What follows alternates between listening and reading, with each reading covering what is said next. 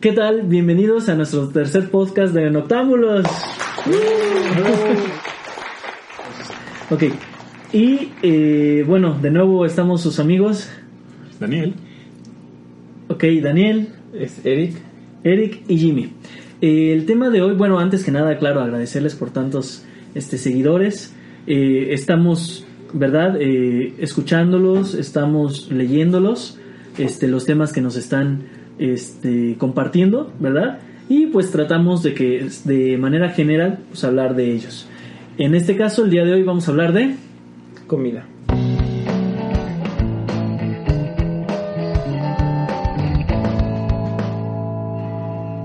Ok, entonces para el podcast necesitamos empezar con la definición. Eh, definiciones chiquititas. ¿eh? Este, Eric, ¿para ti qué es comer? Pues es que depende desde qué punto de vista lo vemos, ¿no? Si lo vemos como humanos, comer hasta puede ser algo no solo de ingerir alimentos, sino de disfrutar un momento, a solas, con personas, una O sea, es- eso de comer personas está, está No, bien dicho. Con personas. Ah, claro, claro. Bueno, también hay gente que come personas, ¿no? Pero está mal visto en la sociedad. no en la suya. Ah, muy bien, Bueno, bien. depende, ¿no? Depende, depende, claro. Pero sí, es que comer para nosotros ya no es solo ingerir alimentos. Pero para todos los demás seres vivos es ingerir alimentos o consumir eh, sustancias, procesar lo que les da energía, ¿no? Ok. Entonces, depende de cómo veamos la comida, pero para nosotros es algo ya... Pues es... Lo hablamos en Es algo recreativo, cultural, ¿no? Ya, ya se habla en un contexto de, de pasar el tiempo a días. Sí, en realidad todas las... Como el humano es- tiene mucho talento para esto, este, comer también, como muchas otras actividades, tiene connotaciones culturales. Entonces, claro, sí, como, como lo dice Eric, o sea, va a tener eh, diferentes matices, este, dónde vas a comer, con qué instrumentos, qué vas a comer, o sea, todo eso va parte como del contexto. Pero yo creo que este nos vamos a aproximar más hacia la definición de que de qué es comer como animales, ¿no? Claro, claro. Que si me preguntas a mí, yo, este, instintivamente, que no soy experto en el tema, pensaría que es este, la forma en la que los animales obtenemos, eh, sí, energía para realizar todas nuestras actividades, ¿no? Entonces es el consumo de ciertos recursos que nuestro cuerpo va a transformar. No sé qué opinan.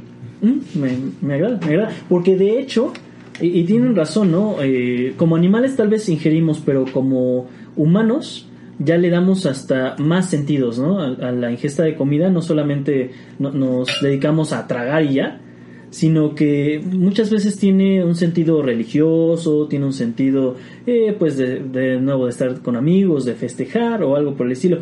De hecho, hasta un pecado capital es el exceso de, de, de la ingesta de comida, la gula, se convierte en un pecado capital, ¿no? Entonces, ¿a qué grado la comida está asociada a nosotros como humanos, como civilización, sin que nos demos cuenta siquiera? Sí, y eso es profundamente cultural. Ahora, si quieren abrir el debate este, filósofo, guion religioso para futuros podcasts, la gula no, no viene mencionada como un problema en la Biblia, ¿no? Bueno, ya nada más. Sí, sí, son pecados Dejo- capitales. Los, los pecados capitales no son bíblicos, según yo. No, pero o sea, es- deberían estar basados, la, la- y la mayoría, sí lo, la mayoría sí lo están, ¿eh? La mayoría sí Ajá. están basados este, en, en leccionamientos morales que están en la Biblia, pero yo quería destacar que curiosamente... Que la este- gula. este o sea, la lujuria sí y la, y la gula no.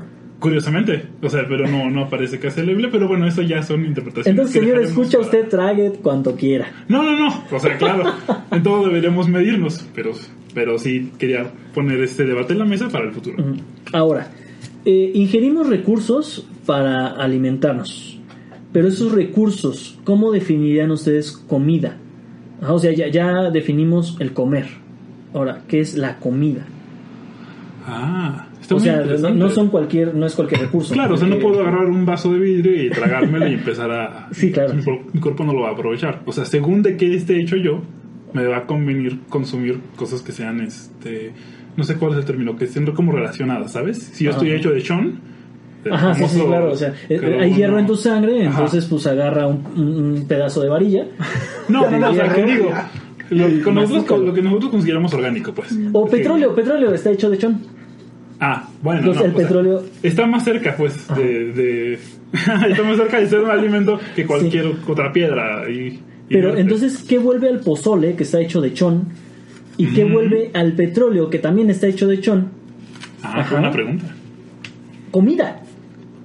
O sea, por- porque obviamente pues, platillo es diferente. Un platillo pues ya es preparado con comida. Pero ¿qué es la comida? ¿Qué vuelve a la comida ingestible, señores? Ingerible. Bueno, es que tal vez tendríamos que irnos muchísimos millones de años atrás, ¿no? Porque Gracias. en la evolución química, Gracias. obviamente en- las células no podrían consumir. Eh, no podrían ingresar en su sistema los primeros seres vivos, pues cualquier molécula, ¿no? Porque qué tal que dejas pasar este un poco de ácido y te destruyes. Claro. Entonces, Mm. pues supongo que se fueron seleccionando moléculas que permitieron que el sistema fuera estable, de alguna forma. Y de ahí algunas moléculas, por ejemplo carbohidratos, se fueron seleccionando y estos se quedaron como parte del combustible primario de las células, que es lo que conocemos como ancestralmente de lo que primero nos dio energía. Y hasta la fecha, ¿no? Este, come tu cereal todos los días porque tiene carbohidratos, fuente de energía y así, ¿no? Entonces yo creo que viene más por esa parte, o sea, cómo evolucionó eh, lo que sí podemos ingerir, porque obviamente no vamos a comer petróleo, Petróleo o, o- para hierro este, comernos una varilla o este cosas así, ¿no? metamos también un poquito la psicología, porque eh, a nosotros mismos se nos hace apetecible en ciertos platillos, Claro. y si ves un pedazo de hierro no se te hace apetecible. Ah, bueno, pero este, la parte, si tú quieres meter la parte psicológica, entonces ya tendrías que ver más como con rasgos culturales, de que te parezca más apetecible un platillo u otro. Pero si ya, si te vas al extremo de diferenciar cosas como una inerte barra de carbón, este, diferenciarlo de un platillo hecho, eso ya no es tanto cultural o psicológico, sino ya O es bueno, más... un mango, un mango. Bueno, ajá, pero mango. no, pero me gusta lo que la- lo que dices porque eso ya es más evolutivo. Así es. O sea, ya tenemos como que nuestro in- instinto de decir, oh, este, fruta sí, este, metal no.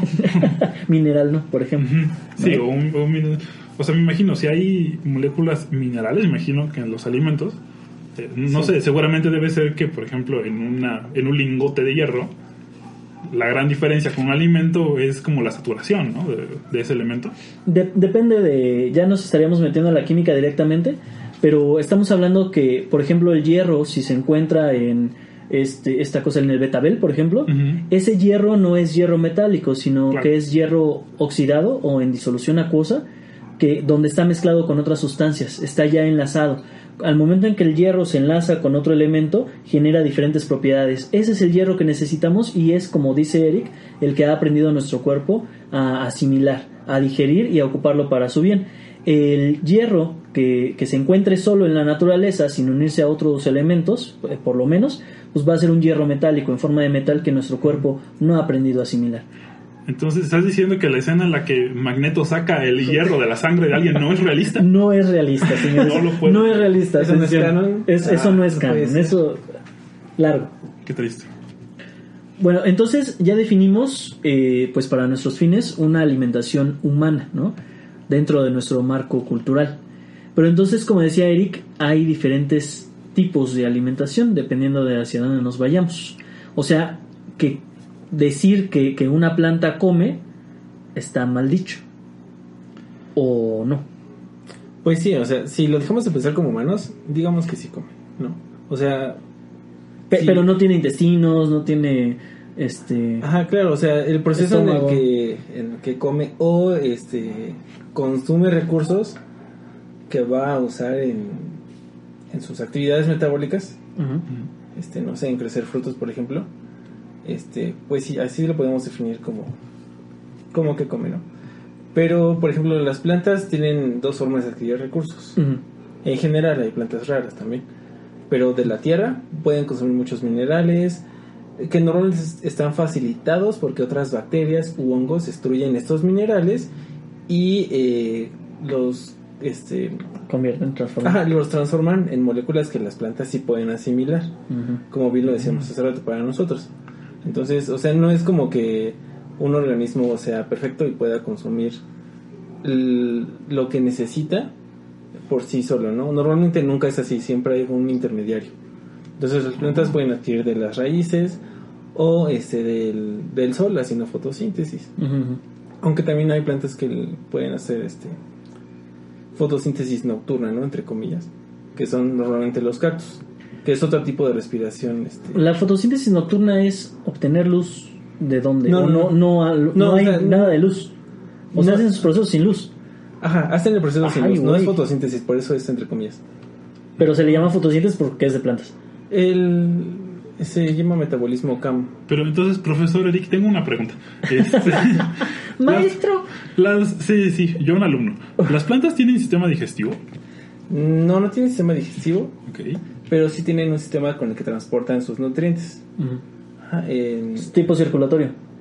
sí, es algo similar al circulatorio. Igual funciona por capilaridad y se va impulsando en...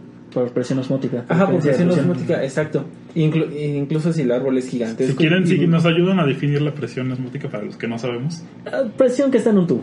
Listo. Ah, muy bien. Ah, no, o sea, no, no sería lo mismo que quieras subir eh, un galón de agua todos los días en, en un árbol que es de 30 metros Ajá, ajá. si no hay presión, ¿no? O sea, inténtenlo. Intenten llenar un garrafón con agua con un popote desde abajo y no van a poder. Necesitan muchísima presión. Ujú. Y las plantas que se ven así tan frágiles se van a romper tienen muchísima presión.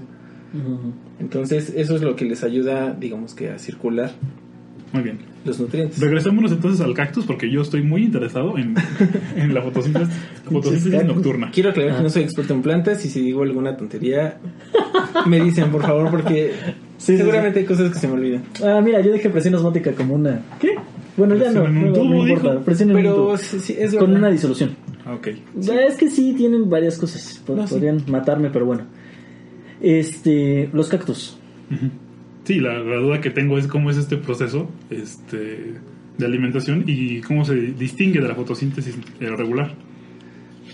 que espero no equivocarme, pero normalmente sabemos que las plantas este consumen el dióxido de carbono, ¿no? Ajá. Y todo la transforman en glucosa.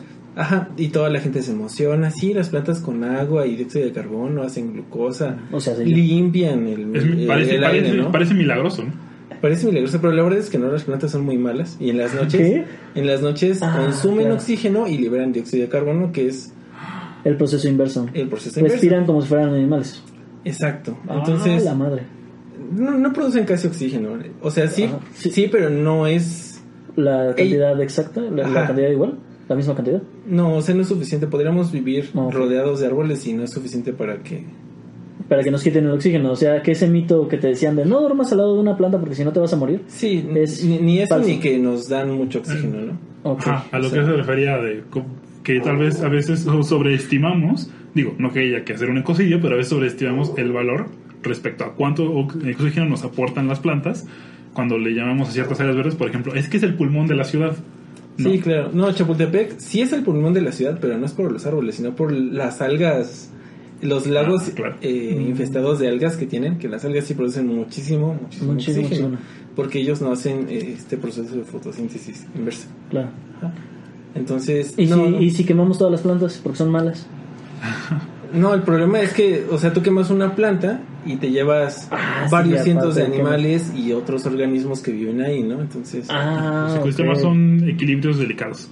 Muy bien. ¿Qué, Ecología. qué otras formas hay de alimentarse para otros seres? Por ejemplo, no sé, se me ocurre microbios, yo que no sé nada, pues Bacterias. Sí, a- antes de empezar a grabar, comentaba aquí con mis amiguitos y les preguntaba si, si un microbio iba por ahí como un insectito y se tragaba o fagocitaba un elemento mm, químico que procesaba y, di- y digería, ¿no?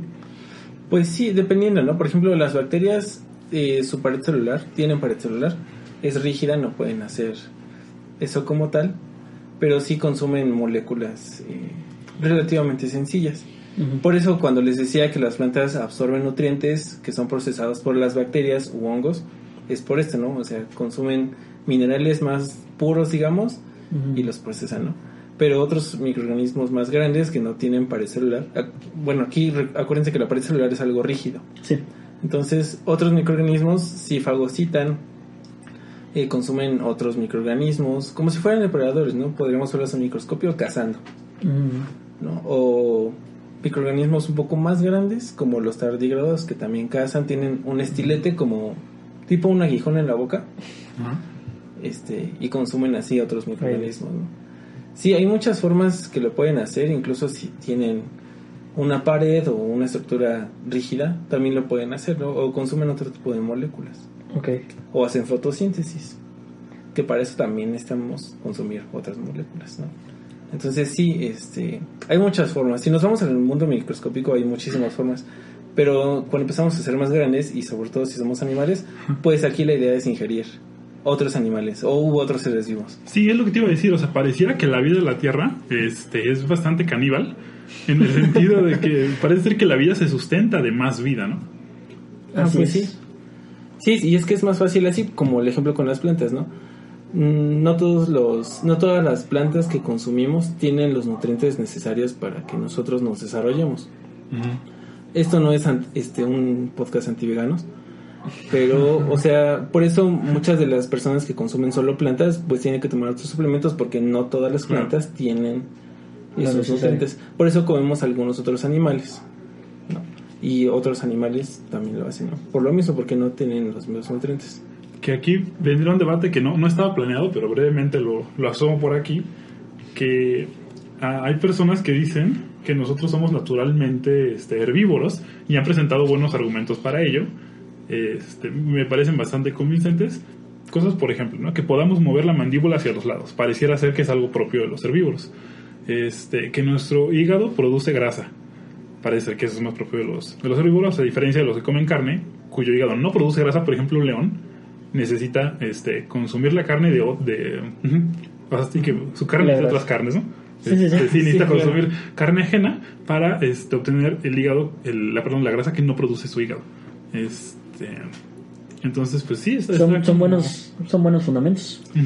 Sí, claro, de hecho, eh, pues yo he trabajado con algunos insectos que son, este, bueno, he trabajado con libélulas y con mariposas. Las libélulas son depredadores, necesitan a fuerzas comerse a otros animales porque su metabolismo, digamos, no es tan complejo.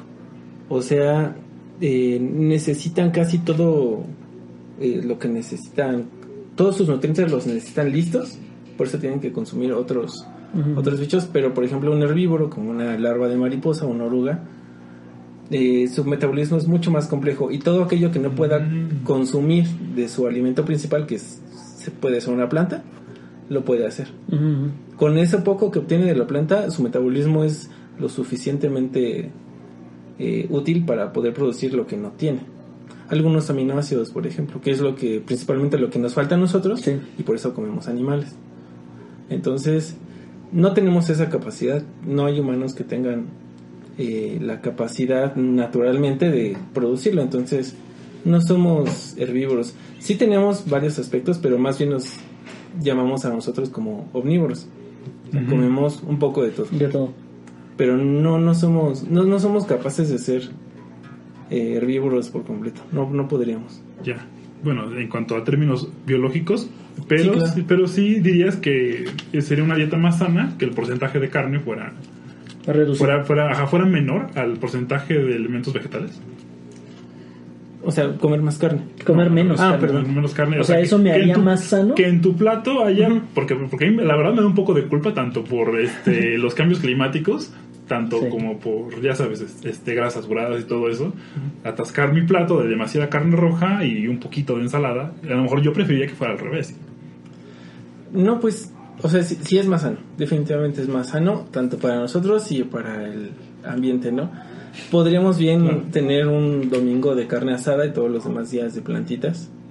Y pastas, por ejemplo, o sea, otras cereales, otras cosas. Y estar perfectamente sanos, ¿no? Sí necesitamos la- algo de la carne, pero no la necesitamos todos los días. Eso definitivamente no. Ok. Entonces, sí, podremos comer algo mínimo, pero. Ok, bueno, ahora eh, con referencia a los alimentos entonces y respecto a los animales, cómo los consumimos, tendríamos que hablar básico, ¿verdad? De eh, qué es lo que nos hace funcionar a nosotros los animales, lo que nos hace movernos, lo que nos hace pensar y hacer todos nuestros procesos. Básicamente dividimos, eh, bueno, a, estas sustancias que nosotros ingerimos para hacer eh, un bien en nuestro cuerpo o para hacer este eh, metabolismo, les llamamos nutrientes. Y estos nutrientes los vamos a dividir en clasificaciones dependiendo del efecto que tengan en nuestro cuerpo y de la composición química, ¿vale? Este, básicamente, pues los carbohidratos, ¿verdad? Los carbohidratos que son eh, el clásico, eh, son sustancias que están hechas eh, principalmente de carbono, hidrógeno, oxígeno, y eh, que es una fuente principal de energía. O sea, este, el, el carbohidrato es eh, una fuente de energía rápida, donde si nosotros tomamos, por ejemplo, un refresquito que es rico en, en carbohidratos, ¿verdad? Este, nos va a dar energía pues, para estar despiertos todo el día y para estarnos moviendo. Después de los carbohidratos, bueno, no, no, espérense, ¿dónde, están los carbohidratos? ¿Dónde se encuentran? Ah, este. Bueno, es que también tenemos que hablar este, de si son carbohidratos simples o si son carbohidratos complejos. Ah, Ah, porque sí, porque el cuerpo no los asimila igual. Creo que eso nos puede decir bien el biólogo. Pero, este. Como dijiste refresco, que yo soy muy defensor de la nutrición, este, luego luego me saltó a pensar, bueno, estamos hablando de carbohidratos simples, los cuales les cuesta, creo que le cuesta más al cuerpo, ¿no? Como, bueno, les hace, les hace, le hace menos bien, porque como pasa directo, en vez de que tengan que hacer un proceso de asimilación, este, es energía de mala calidad. Y entonces lo que te va a dar es un boost muy breve, que se te va a ir y después te va a dar un bajón. Y entonces tiene malas consecuencias, vas a empezar a acumular este, azúcares. Pero ya que empezaste con la clasificación, yo que no soy experto tendría, una, este, tendría un presupuesto. Que es decir, que hay carbohidratos, ahorita dime si estoy bien, carbohidratos, grasas y Claro, así es. az- azúcares, tal vez aminoácidos. Los azúcares son parte de los carbohidratos. Ah, ok, ok. Así es, nada más que pues tienen cierta estructura, eh, estructura de glucosa. Este, la glucosa es un anillo de carbonos, Ajá. ajá, que tiene pues diferentes sustituyentes unidos, como por ejemplo alcoholes, por ejemplo, este, aminas, por ejemplo, otro, otro tipo de elementos. ¿Vale? Pero, pero básicamente son un anillo, un anillo bencénico. Es que sabes que toda anillo la comida es azúcar. Es que sí, sí es cierto. O sea, eh, hemos, hemos tomado el, mm, la, la, vague- la vaguedad, la, la mala costumbre de llamarle azúcares a todo lo que está compuesto de carbohidratos. Entonces, eh, por ejemplo, pensamos en, las fibras, la fibra de, que trae las frutas, y ya le estamos llamando azúcares, ¿no? Por ejemplo. Cuando las, las frutas, aparte de glucosa, traen fructosa, traen otros tipos de, de azúcares que normalmente terminan en osa, ¿no? como la manosa, la lactosa y bla, bla, bla. Nomenclatura. Nomenclatura, nomenclatura, que no nos eh, queremos meter en eso. Eh, entonces, ¿continuamos al siguiente tipo de nutriente o, o querías hablar sobre este tipo de carbohidratos? Este, no, yo lo, este, yo lo que traigo son algunos consejos para que usted mejore su salud en casita. Ahí los vamos a entender con los, con los tipos de nutrientes, ¿no? Este, después están los lípidos, como ya los había mencionado Abdías, lípidos o grasas, que son sustancias, son cadenas aún más largas que los carbohidratos y normalmente pues eh, cargan oxígeno dentro de sus- de sus cadenas. Esto que genera que sea energía de almacenaje. Lo necesitamos como animales, eh, ya que pues bueno, eh, en algunos momentos de frío, por ejemplo, algunos momentos en que no consumamos eh, carbohidratos, pues nuestro cuerpo va a consumir estos lípidos. Eh, obviamente los lípidos como son energía de almacenaje van a ser muy dañinos si nos pasamos de lanza, ¿verdad? Con las cantidades. Si nos pasamos de cantidad, normalmente van a generar este, problemas relacionados con la obesidad. Después, entonces tenemos carbohidratos, lípidos, que normalmente están en las grasas, este, y tenemos a las proteínas. Las proteínas eh, no agregan como tal materia a nuestro cuerpo, no agregan energía, pero lo que hacen es que las reacciones metabólicas sean eh, normalmente más rápidas. Las proteínas son este, enzimas que hacen que nuestras reacciones sean más rápidas. Entonces, pues el ejemplo que normalmente pongo, ¿verdad? O sea, tú vas al, al gimnasio y tu cuerpo tiene un cierto límite de para ponerte mamado, ¿no? Si Claro. tú consumes proteína, ¿verdad? Lo, te va a ayudar esa, esa eh, cierta cantidad a hacer mayor musculatura, a hacer mayor masa corporal. Entonces, cada vez que quieras hacer algo más rápido, en principio son proteínas, pero hay algunas proteínas necesarias, ¿no? Para el cuerpo humano que nosotros no producimos. No sé si conozcas algunas. Proteínas, la verdad. ¿Me agarraste en curva? Sobre nutrición no sé, pero. Pero lo bueno, de las proteínas, lo que las conforma son los aminoácidos, ¿no? O sea, son cadenas grandes de aminoácidos.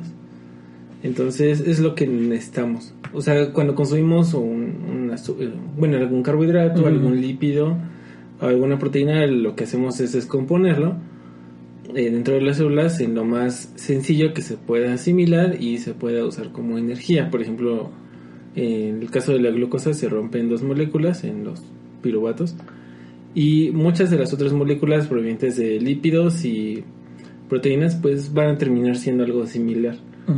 Y la función va a ser más o menos la misma, solamente que el proceso pues obviamente es más tardado, no es lo mismo romper un, una Un glucosa. Ah. a romper este una proteína de varios miles de aminoácidos, Sí, ¿no? sí, que de hecho son macromoléculas, ¿no? Normalmente macromoléculas. Son, son moléculas que si... e- Es una molécula que si tú le haces zoom ajá, a una parte, a un átomo, para, para ver sus átomos, Ajá. ah, ya ves a un nitrógeno, ya estás viendo un oxígeno, te pierdes de todo el panorama. ¿A qué me refiero con esto? Eh, es como cuando... La, la Tierra es esférica, ¿no? Pero si tú le haces el demasiado zoom, como nosotros ahorita, la vemos plana. Ah. Ajá, entonces se pierde la perspectiva de lo que es en, en su mayoría. Estos son las macromoléculas, muchas veces lo, lo digo, ¿no? Si tú la ves de lejos, no vas a ver los átomos de los cuales está hecho. Por ejemplo, la hemoglobina, decimos que está hecha de hierro, pero tiene más bien el, al grupo hemo, que está dentro de la molécula y que tiene hierro, está hasta el fondo. Si yo quiero ver a ese grupo hemo, me voy a perder de todo el restante de la, de la proteína, de la, de la molécula, en otras palabras. ¿no? Ok, para nosotros como humanos, ¿cuál sería el aminoácido de mayor calidad? ¿Los que son cadenas largas o cadenas cortas? Este, como tal, no son cadenas los aminoácidos necesariamente. O sea, sí, sí es. Sí Ah, puedes hacer una forman cadena. cadenas más bien. Sí forman ok. cadenas, pero todas están enredadas. Entonces, como tal, los, los, este, las proteínas te van a ayudar como catalizadores. Ajá, te van a ayudar como, como sustrato, vaya, donde vas a tener a, a tu agente que va a reaccionar, ¿verdad? Que, que va a hacer este, el metabolismo y lo va a volver más rápido. Entonces, no necesariamente hablamos de proteínas más largas o proteínas más cortas. Simplemente el exceso de proteínas, pues, te va a generar una, podría, podría generarte diferentes malestares, diferentes condiciones. Ajá. Sí, porque, bueno, aclarando que consumir más proteínas no te va a ayudar a acelerar el metabolismo, porque, como les decía, es muy pesado para nuestro metabolismo deshacer una proteína. Entonces, no, consumir más proteínas no es la clave del buen, a De la buena hecho, alimentación. e- El ejemplo de que la- las deficiencias y los excesos de cualquiera de estos nutrientes es malo, ajá, cualquiera de los dos, el, el ejemplo más claro está en el siguiente grupo, que son las vitaminas. Las vitaminas son sustancias, ya sea liposolubles, hidrosolubles, aquellas que son solubles en agua o en grasas, eh, que simplemente nos ayudan a cierta condición de- del cuerpo humano. Bueno, no a cierta, a- hablamos de ciertas, hablamos de muchas, porque a la fecha, a- al día de hoy, eh, podemos decir que la vitamina D, por ejemplo, este, sirve para absorber este, eh, la luz en la piel o algo por el estilo, Ajá. Para, para fijar el calcio, por ejemplo, en los huesos, pero tiene muchísimas más funciones que aún no se han descubierto como tal, ¿no? Que, que no podemos encerrar, que no podemos limitar. Las vitaminas son estos. Pero sucede que si yo no consumo vitaminas, también puedo eh, padecer de ciertos males. Por ejemplo, eh, bueno, el ejemplo más sencillo pues, son los piratas, este, que en alta mar pues no tenían este eh, acceso a la vitamina C como tal, entonces sus dientes se ponían todos podridos, ¿no? Y Escorbuto. El, el clásico escorbuto, el pirata pues eh, terminaba con toda la dentadura gastada. Aparte de esto, eh, necesitamos el transporte de estos nutrientes. Y como todo nuestro cuerpo, pues básicamente es una disolución, ¿verdad? Acuosa, eh, que nos va a generar fácilmente ese transporte de iones, pues van a ser los minerales. Le, mal llamamos minerales, pero no es literal que agarres una pirita o una galena y la, la muerdas, ¿verdad? Este, les, les mal llamamos minerales, pero realmente son iones, como te eh, de- comentábamos hace rato. Este, el calcio eh, que yo necesito para mis huesos o para diferentes aplicaciones de mi cuerpo no, no es un calcio metálico, ¿no? sino es un calcio que está en disolución, que- un calcio que ya está disuelto dentro de algunos de los alimentos. Ajá, entonces, este, pues ya terminamos. Ahí es carbohidratos, lípidos, este, proteínas, vitaminas y minerales. Ah, qué bonito, qué bonito. Y bueno, ahora algunos consejos que pueden ustedes aplicar este, para mejorar su alimentación y esto va a traer este, varias mejoras, por ejemplo, en estado de ánimo, eh, prevenir depresión este, y, otra- y otras Sí, bueno, cosillas. eso sí me interesa. Sí, sí, sí, porque de hecho la, la gente no sabe que la, que la depresión está, este, esta vez es muy ligada con, con nuestra alimentación y por nuestra capacidad de, de, de asimilar neurotra- neurotransmisores en el intestino, porque es ahí de hecho donde, donde Se, ocurre. se absorbe todo, ¿no? Sí, exactamente. Entonces, bueno, algunos elementos y dónde encontrarlos. Bravo. Empezamos con el triptófano, que es un aminoácido, como decía. ¿Tripto qué? El triptófano. Triptófano. Este se encuentra sobre todo en carbohidratos complejos, como el chocolate, Este, pero obviamente chocolate amargo, o sea, no, no, no vale agarrar este el conejito, cualquier cosa así, ¿no? De preferencia uno que sea alto en cacao. Ok. Este, camote, papa al horno, pavo, almendras, arroz integral y quinoa. Entonces, de repente, si ven que alguno se repite, anótelo y e incluyalo. Se lo recomiendo bastante en su dieta porque son, son cosas, la verdad, bastante, bastante sanas y muy funcionales para, sí, para el cuerpo. Ahora vamos con el magnesio.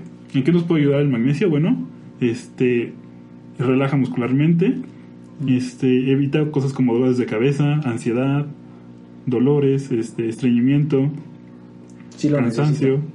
Sí, sí, sí, es que todas estas cosas son bastante útiles. Este, y de nuevo, este, aparece el cacao, Ajá. ¿no?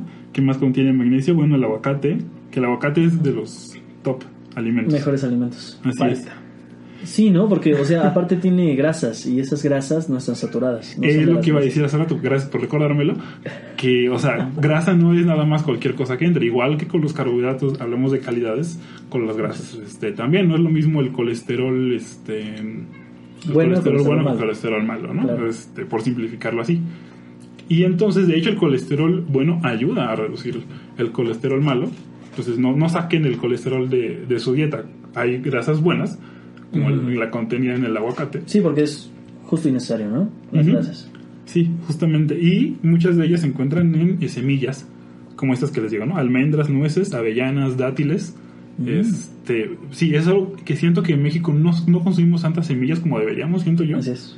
Y es- son buenísimas. Pregúntese, señor, escucha si usted conoce a los dátiles.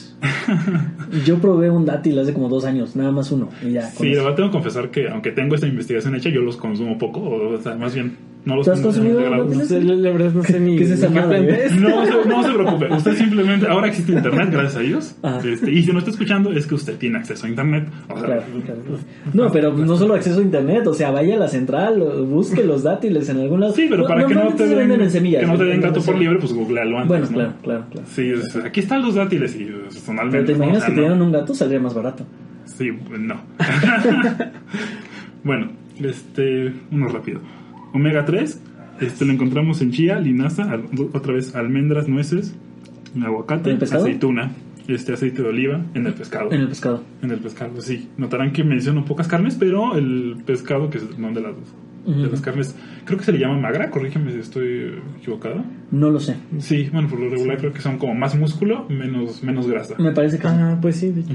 Si- Si vieron la capital, muy bien. Con eso.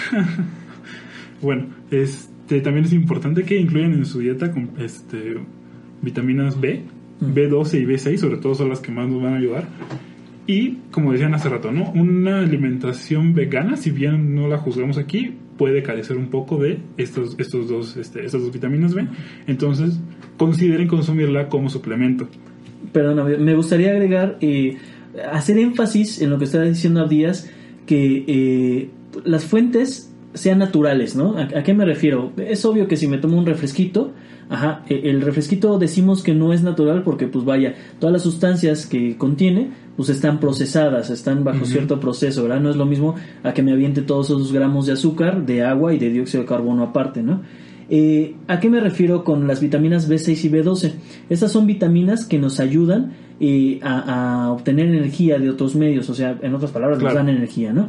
Si, si usted quiere despertar bien, pues una vitamina B6 y B12 es buena. El problema aquí es que normalmente las bebidas eh, energéticas son las que tienen vitamina B6 y B12.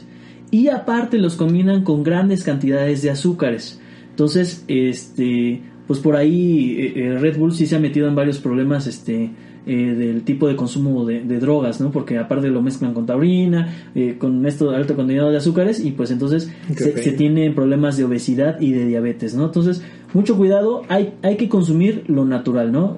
Por eso estamos diciendo, este, pescado, por eso estamos diciendo semillas, este, de dónde obtener la, la este, vitamina B6 y B12. Sí, sí, sí. Este, y así como decíamos que para que el cuerpo lo absorba, a veces una molécula tiene que interactuar con otra. Bueno, del, del triptófano que les comenté al principio, este, la B6 y la B12 van a actuar, son cofactores del, tri- del, del triptófano y van a ayudar a que tu cuerpo lo, lo asimile y que generes todos estos neurotransmisores que te van a dar felicidad, ¿no? Que te van a subir serotonina, dopamina, este, que va a estar más de buenas, ¿no? Sí, y el, bueno, y eso los encuentras en aceite de hígado de bacalao y varias como de las que ya le dije, ¿no? Aguacates, semillas, este, O sea, el aguacate está en todos lados. la- es, lo- es lo que El dije al principio, o sea, el aguacate tiene muchísimas cosas buenas para nosotros, es un superalimento y, pequeño dato curioso, somos de las pocas especies para, para las cuales el, aceite- el aguacate no es tóxico.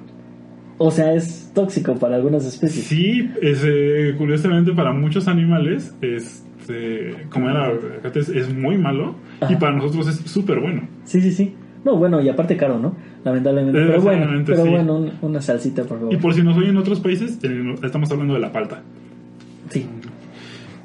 Y bueno, eh, hay una de las grandes ventajas que tiene consumir este B12 y B6 es que son liposolubles y entonces si tú por alguna razón te pasaste de la dosis, no te va a dar una vitaminosis porque el exceso de B12 y B6 se excreta por orina, nada más Mm. parece un poquito morado, ¿verdad? Sí. Este, sí, Nada más no se espanten si sale sangre. No, no es cierto. Sí, ¿no? Este, y bueno, nada más así como tengan en cuenta incluir como les decíamos, ¿no? Pavo, camote, papa, este, la yema de huevo puede también ayudar a Que por cierto, el huevo. El huevo tiene colesterol, ¿no? Altos contenidos de colesterol.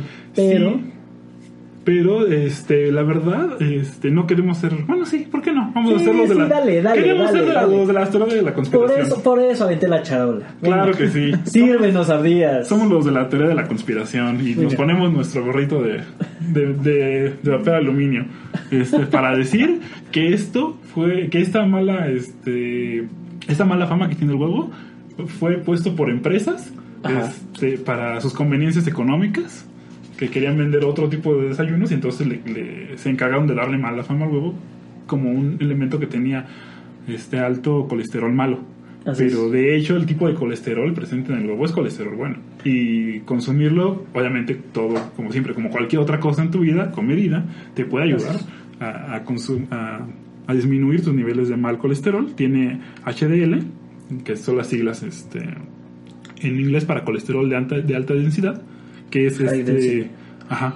Y de hecho, es tan buena proteína la que contiene el huevo que este, en Estados Unidos se usa como el estándar para medir a las demás proteínas. O sea, es como, es como la máxima proteína y, y de ahí todas las demás van descendiendo en calidades.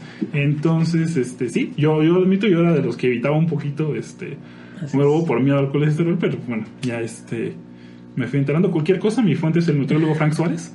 Este, por si lo quieren checar Cuen- ahí. cuenta la leyenda que en los 50, o sea, sobre todo empiezan a llegar, eh, sobre todo los cereales aquí a México.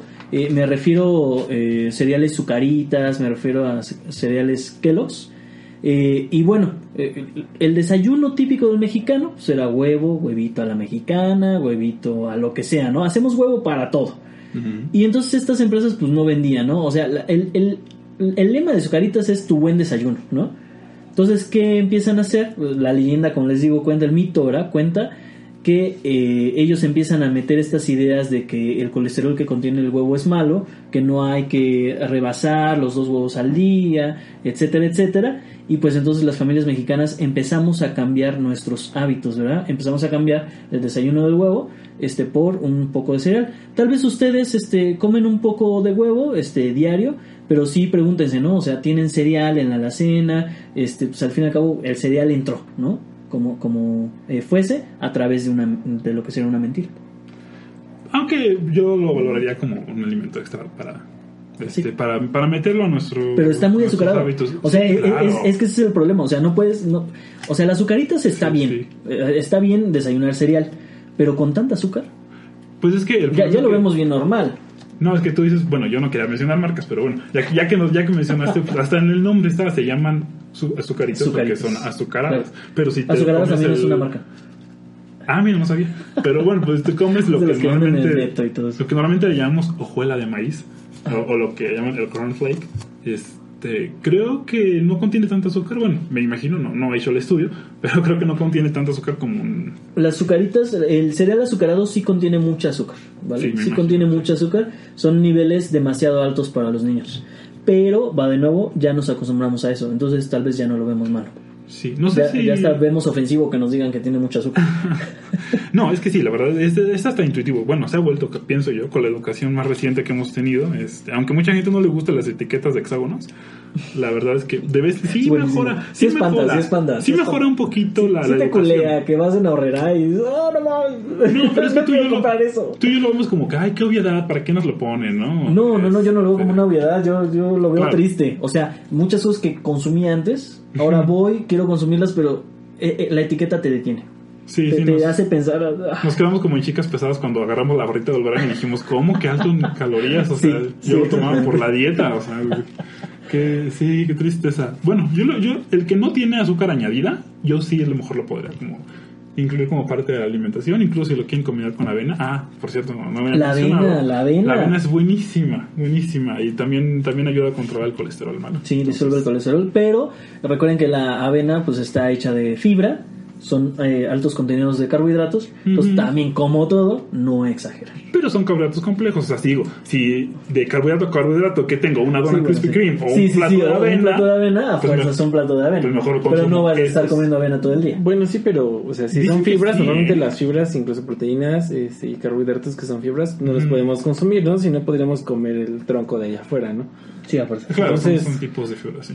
Mm, Pues si con mucha fibra solo eh, van a ir mucho al baño, pero, pero Eh, no es- les va a es- pasar bien. más. Está bien, es ¿no? Porque se sano. O sea, hay que dicen que lo normal es ir dos, dos veces al día. O sea, Ay, Dios. Y yo creo que el mexicano en promedio va un día sí, un día no. O sea, digo, no es por espantarlos. ¡Ay, toca esta semana! Sí, eso, eso hoy, eso hoy, decimos, ¿no? El día que por fin ocurre. Entonces, sí, Ay, hay que empezar a acostumbrarnos a que lo normal es. es Es eh, ir mucho al baño. No sé cómo llegamos a esto, pero sí. Este, la No, está muy bien, es parte de la alimentación. Es verdad, es parte del proceso de, de, de digestión. Fíjese, eh, checando aquí unos chocolates que, que tenemos, que he comprado. Por cierto, deliciosos. ¿eh? Por cierto, deliciosos. Luego le subimos la marca. Este, se consiguen en Amazon.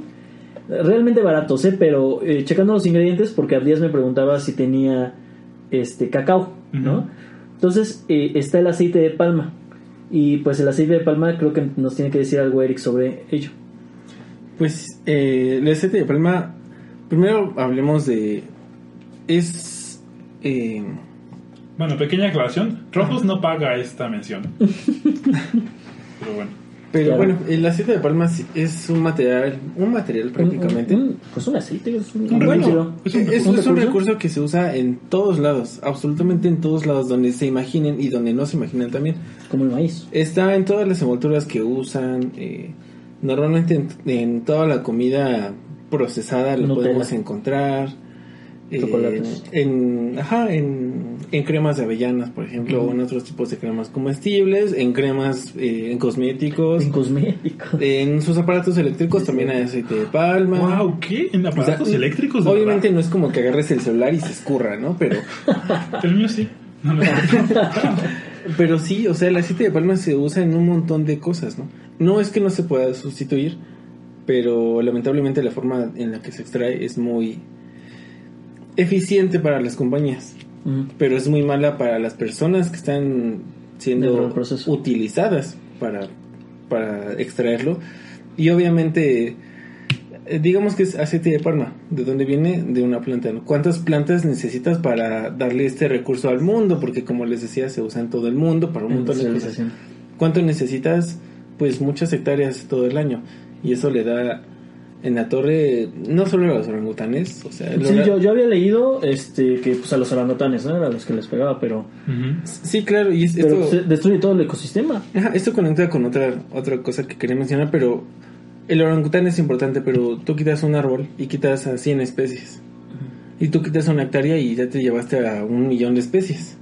Que a lo mejor no sabíamos Sí, que existían. No ¿no? estoy pensando en los insectos, no estoy pensando en las Ajá, bacterias. claro, o sea, el orangután es importante, pero tú quitas a un insecto o quitas a un hongo o una planta del planeta y ah, en, un, en un mes ya no existimos.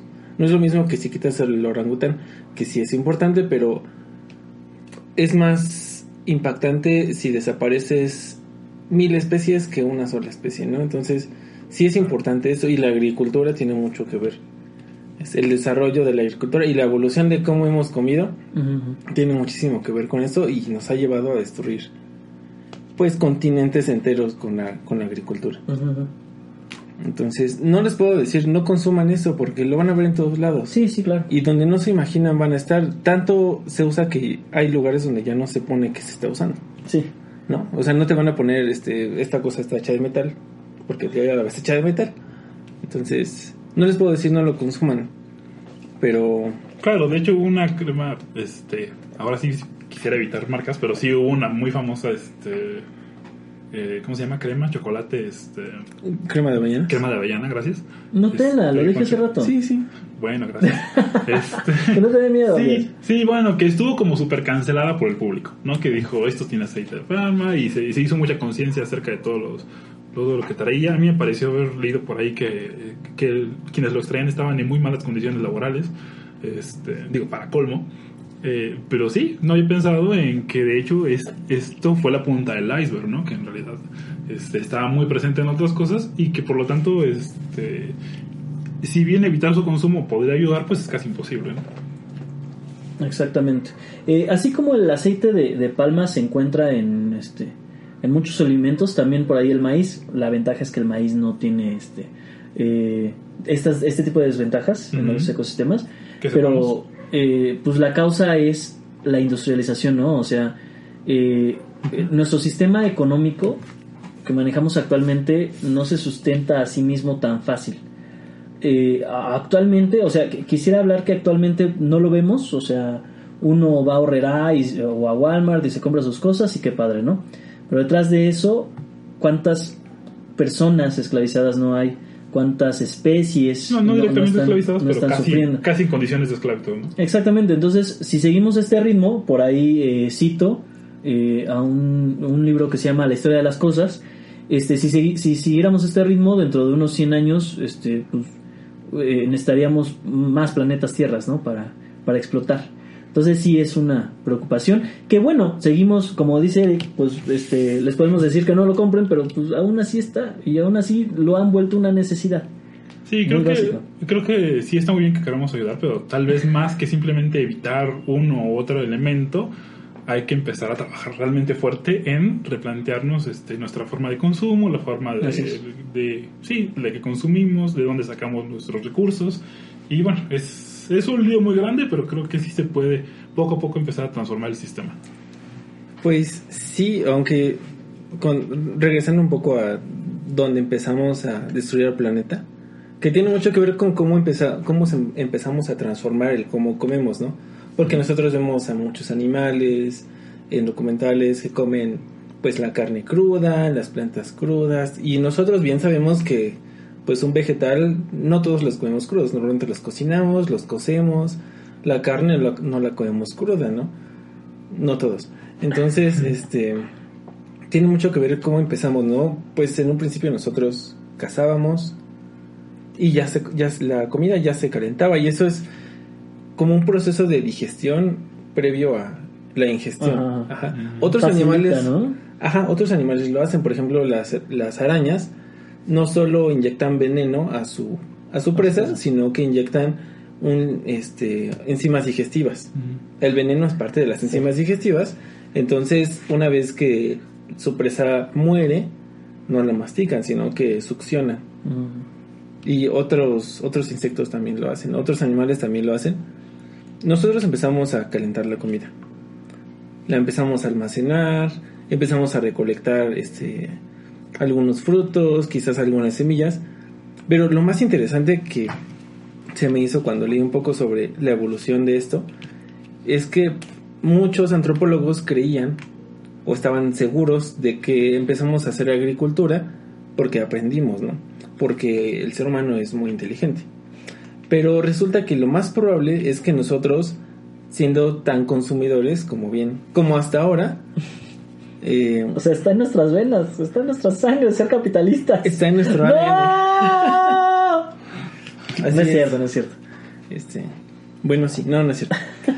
Entonces, lo que sugieren actualmente es que nos acabamos lo que teníamos que cazar, nos acabamos lo que teníamos que recolectar y nos vimos forzados a poner atención a otras cosas como para hacer agricultura. A plantar para que gratis, bueno, casi casi no haciendo mucho, no haciendo mucho.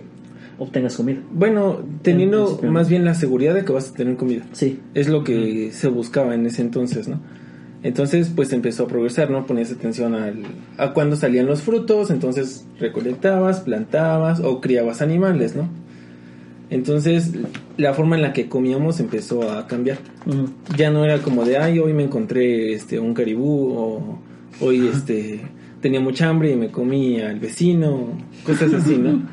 Sí, es como Minecraft. No es, Eso como- sí no es le lo llamas mismo, vecino, cabrón. no es lo mismo ir caminando por la vida y encontrarte una manzana este, que tú ponerte a plantar árboles de manzana y cosas así, ¿no? Esa es la predictibilidad, supongo. Ajá, con la predictibilidad. Y eso, pues, obviamente tiene otras consecuencias, como que se empezaron a sentar este, los pueblos, empezaron a surgir civilizaciones y demás. El gran problema es que con el nacimiento de la agricultura, como les decía, nosotros podemos quitar eh, un pedacito de tierra para plantar este, nuestro maíz, pongámoslo así, y está bien, ¿no? O sea, teníamos esa necesidad de comer, teníamos que tener alimento disponible. La seguridad. Pero pues empezamos a reproducir, ¿no? O sea, nos burlamos de los conejos, ¿no? Que se reproducen un montón. O de cualquier otra especie, pero nosotros, o sea, habitamos Sí. todos, Todo los, todos los continentes. Ajá. Sí. Entonces empezamos a, a- crecer, nuestra población empezó a crecer y pues la demanda de alimento empezó a crecer. Y hasta la fecha es insostenible. Entonces, hasta la fecha ya no usamos cultivos solo para comer, sino por ejemplo el aceite de palma para otros productos. O para un montón de utilidades, ¿no? Entonces, la agricultura es la que le dio en la torre nuestra forma de comer, no es sostenible. O sea, no, no por decir vamos a hacer un huertito en nuestra casa y vamos a... Sí, porque esa es la solución que varios proponen, ¿no? De Que cada quien empiece a cultivar su comida. No es, no es que sea mala, pero es un privilegio poder hacerlo. Así es. Claro, y además seguramente debe resultar insuficiente con estas, con- en, en estos niveles, en estas cantidades de personas que lo hagan, pues. Exacto, o sea, de hecho las personas a las que les promueven que hagan sus huertos son las menos personas que hay en el mundo. O sea, hay millones de personas que sufren de hambruna, que están al lado de los campos, pero no se los pueden comer, ¿no?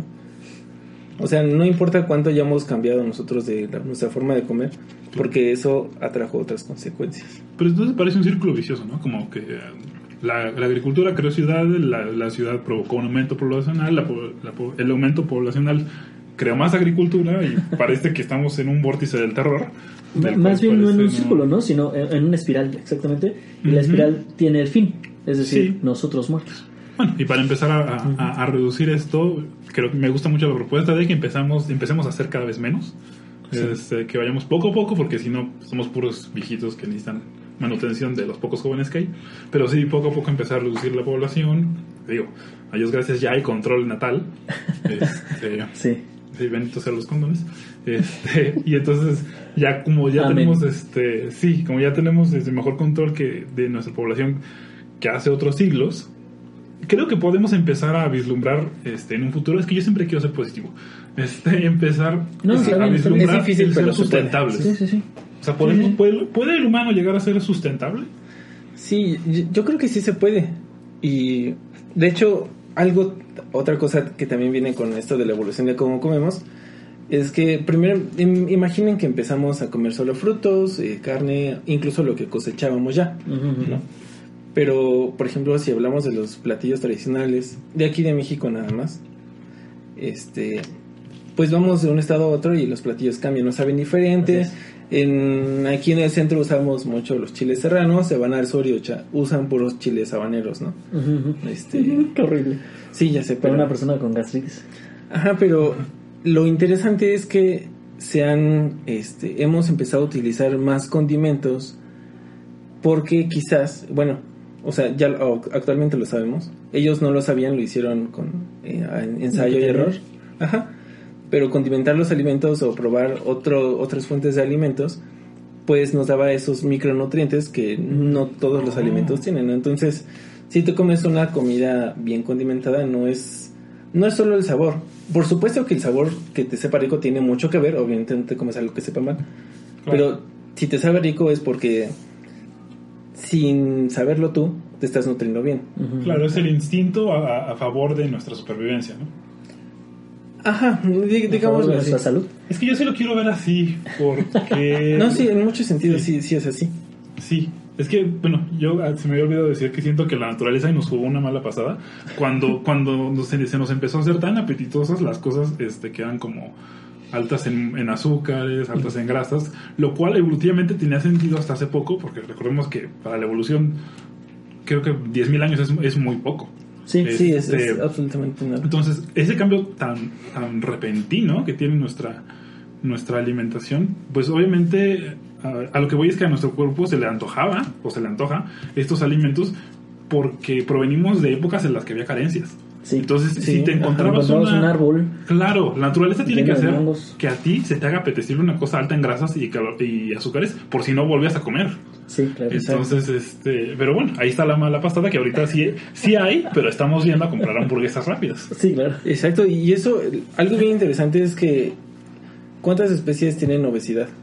Sí, no, casi no. Pues nosotros Los nada más, ¿no? Y no, y los, y los- Ah, y los bueno. domésticos que nosotros sobrealimentamos. Ajá, Ah, claro, claro, claro. porque los animales sí. domésticos son nuestra consecuencia. O sea, Sí. nosotros ya éramos obesos antes de tener animales domésticos. Y justo con lo que dice Díaz.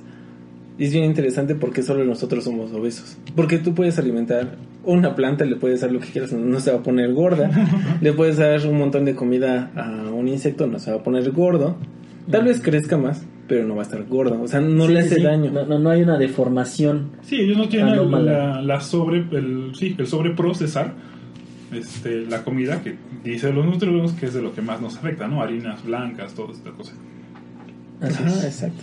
Sí, la obesidad es un fenómeno completamente humano, pero pues es consecuencia de, de que nos gusta mucho comer. Y como tenemos la comida, pues la comemos, ¿qué más hacemos? Es un placer el Así comer. es.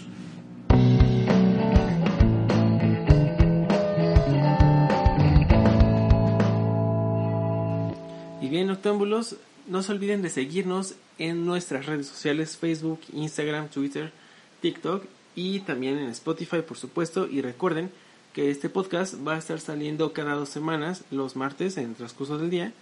Y también si ustedes tienen eh, comentarios, sugerencias de tema o si nos equivocamos en algo, nos quieren corregir o participar, pues díganos, escríbanos en cualquiera de las redes sociales, les contestamos y vemos qué hacemos, ¿va? Entonces, nos vemos dentro de dos semanas. Hasta luego.